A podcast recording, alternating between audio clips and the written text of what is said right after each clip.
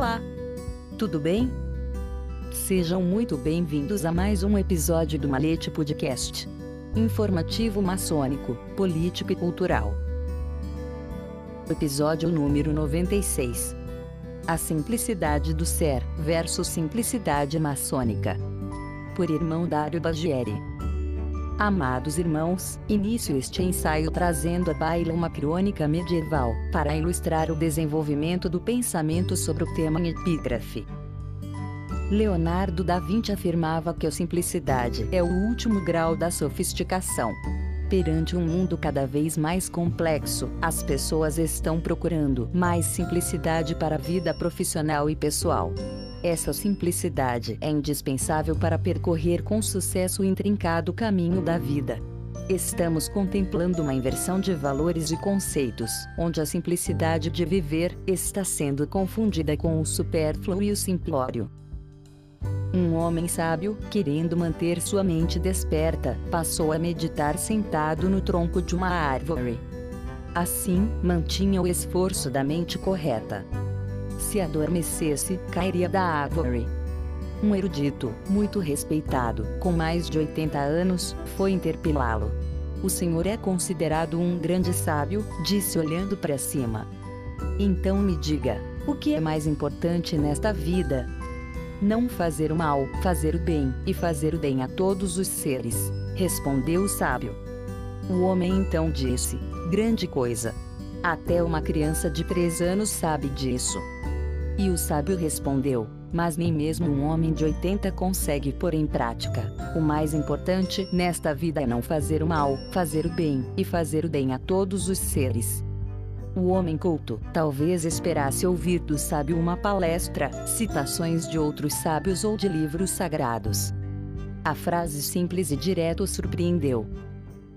A sabedoria da transformação procura nos conscientizar da importância de refletir sobre as nossas atitudes no dia a dia para que, fazendo o nosso melhor, possamos ser a transformação que desejamos ver no mundo.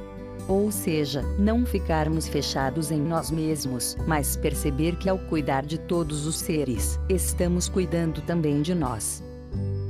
E embora isso pareça algo simples, muitas vezes, em nosso dia a dia não conseguimos buscar a paz interior e, consequentemente, a felicidade é uma meta a ser conquistada. O homem dos saberes, diante da multiplicidade, precipita-se sobre tudo que é possível saber, na cega avidez de o querer conhecer a qualquer preço. Mas o sábio está à procura das coisas dignas de serem conhecidas. Imagine um buffet, sobre a mesa enorme da multiplicidade, uma infinidade de pratos, o homem dos saberes, fascinado pelos pratos, se atira sobre eles. Quer comer tudo. O sábio, ao contrário, para e pergunta ao seu corpo: De toda essa multiplicidade, qual é o prato que vai lhe dar prazer e alegria? Assim, depois de meditar, escolhe um. A sabedoria é a arte de reconhecer e degustar a alegria. Simples assim. Na maçonaria há a simplicidade verdadeira, a resposta é óbvia: sim, com certeza. Mas mudemos o questionamento: a simplicidade no homem maçom. A resposta já não seria tão direta e imediata, sendo campo fértil para as mais dissertativas teses e antítese, nos mais variados matizes da van filosofia. A maçonaria pugna pelo aperfeiçoamento moral, intelectual e social da humanidade, por meio do cumprimento inflexível do dever, da prática desinteressada da beneficência e da investigação constante da verdade. A simplicidade está inserida em todo o contexto doutrinário maçônico, mas ao mesmo tempo ela é mesclada com todas as outras virtudes, pois ela sempre erigiu e erguerá continuadamente templos às virtudes. Mas e o homem maçom? Pergunta também que deveria ter resposta imediata. Mas, infelizmente, não podemos fazê-la. Que ninguém se engane, só se consegue a simplicidade depois de muito trabalho.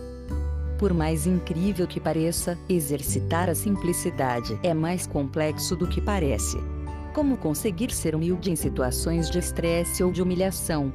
Qual é a vantagem de se manter uma postura, uma essência ligada à humildade? É importante que percebamos que neste caso que ninguém muda da noite para o dia, tudo depende de repetição e autovigilância.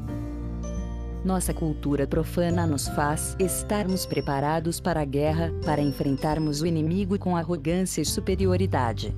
Mas essa preparação está sendo nossa amiga ou inimiga? Com certeza está sendo nossa inimiga, pois violência gera violência. Seja na agressão física ou verbal, se o orgulho falar mais alto, a simplicidade desaparecerá e veremos um ser humano ofendendo ao outro. Talvez algumas pessoas, e aí incluo os irmãos de maçonaria, pensem: mas vou deixar o outro me humilhar. A questão aqui não é permitir que o outro te humilhe, e sim se permitir vigiar e com humildade conseguir ter sabedoria suficiente para não entrar no jogo do outro. Que jogo é este? É o jogo da competição, onde um orgulhoso quer mostrar que é melhor e superior ao outro a prática da simplicidade, e aqui me refiro à verdadeira humildade maçônica, faz com que o irmão se torne um sábio, fale somente o necessário, consiga escutar sem se sentir ofendido e ao mesmo tempo ensina aos outros que a paz, a sabedoria e a humildade são muito melhores que o orgulho e a guerra muito trabalho, muito tempo, muita vigilância, abrir mão do orgulho, aceitar mudar a sua essência. Tudo isto faz parte deste crescimento pessoal. Você está achando isso difícil? Lógico que é difícil, mas não impossível.